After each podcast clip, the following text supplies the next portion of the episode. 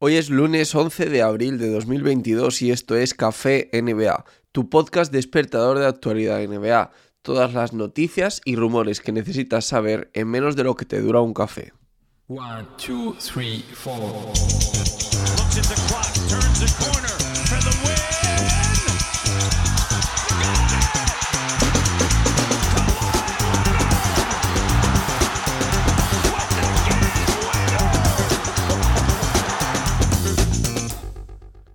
Ya es oficial, Los Ángeles Lakers despiden a Frank Vogel después de tres temporadas en el equipo con los que consiguió un título.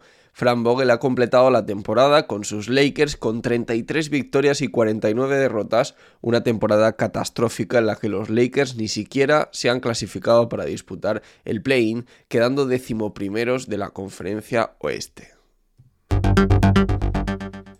Ayer vimos una acción bastante extraña donde Gru Holiday en el Cavaliers Bucks jugó durante, bueno, jugó de titular y jugó durante 8 segundos porque nada más comenzar el partido hizo una falta. Aquello en un out of contest claro de mirar el box score pues preocupaba, podía parecer que había pasado algo, ¿no? Luego ya vi que había una falta personal por su parte y empecé a pensar que había algún motivo detrás. Y así es.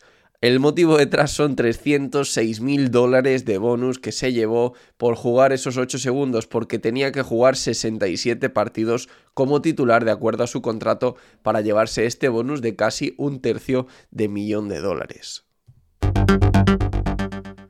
Los Charlotte Hornets no podrán contar en el play-in con Gordon Hayward después de que se haya lesionado del pie izquierdo y no va a llegar en condiciones de disputar el partido del próximo miércoles ante Atlanta Hawks. La NBA permitió que Luka Doncic jugara el último partido de la temporada después de rescindirle la decimosexta eh, técnica de la temporada. La NBA permitió que Luka Doncic disputara la última jornada de la regular season después de rescindir el partido de sanción que acumulaba por eh, acumular 16 técnicas en lo que llevábamos de temporada.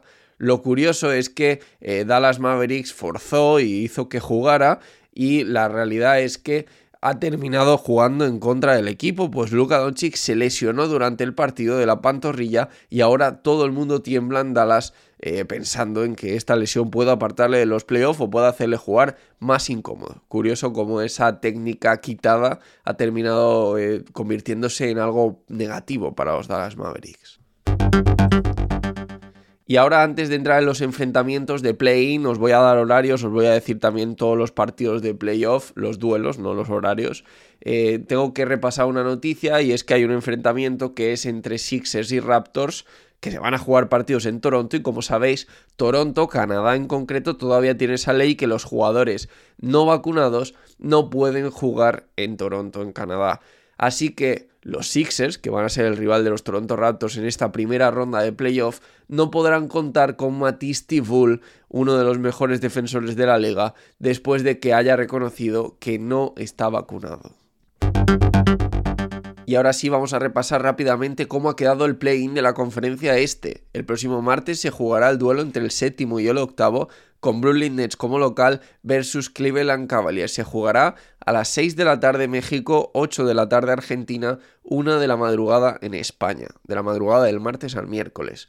Luego Atlanta Hawks Charlotte Hornets, que es el partido por el noveno décimo puesto, que se jugará luego el ganador, jugará contra el perdedor del séptimo y el octavo, se jugará el miércoles a las 18 horas, 20 horas y 1 de la madrugada, mismos horarios para México, Argentina y España respectivamente. Si nos vamos a la conferencia oeste, partido entre séptimo y octavo entre Minnesota Timberwolves y Los Ángeles Clippers, aquí con Minnesota como local, martes 12 de abril, 20.30 horario de México, 22.30 horario de Argentina, 3.30 horario de España. Mientras tanto, el noveno y décimo puesto se lo jugarán New Orleans Pelicans como local, San Antonio Spurs como visitante, jugarán miércoles mismos horarios, pero un día después.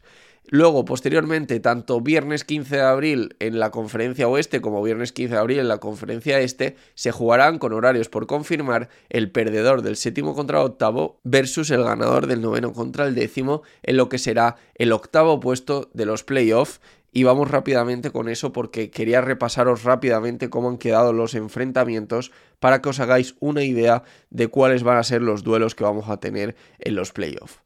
Primero, de la conferencia oeste, Phoenix Suns que se enfrentará al que gane esa eliminatoria del perdedor del séptimo octavo versus ganador del noveno décimo. Presumiblemente estará entre Timberwolves, Pelicans y Clippers, descartando un poco esta lucha Spurs, aunque no hay que minusvalorarlo nunca.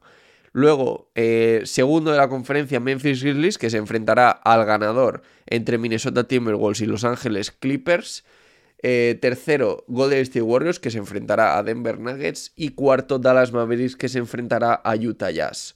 Por parte de la conferencia este, el ganador de la conferencia ha sido Miami Heat, que se enfrentará al ganador del noveno décimo versus el perdedor del séptimo octavo, que en este caso, pues el séptimo octavo es Nets Cleveland Cavaliers, como os he dicho antes, el ganador de esta eliminatoria se enfrentará al segundo, que son Boston Celtics, luego tercero contra sexto Milwaukee Bucks versus Chicago Bulls, y cuarto contra quinto, el enfrentamiento del que os hablaba, donde se ve afectado T-Bull por el tema de las vacunas, cuarto contra quinto del este, como digo, Sixers Toronto Raptors.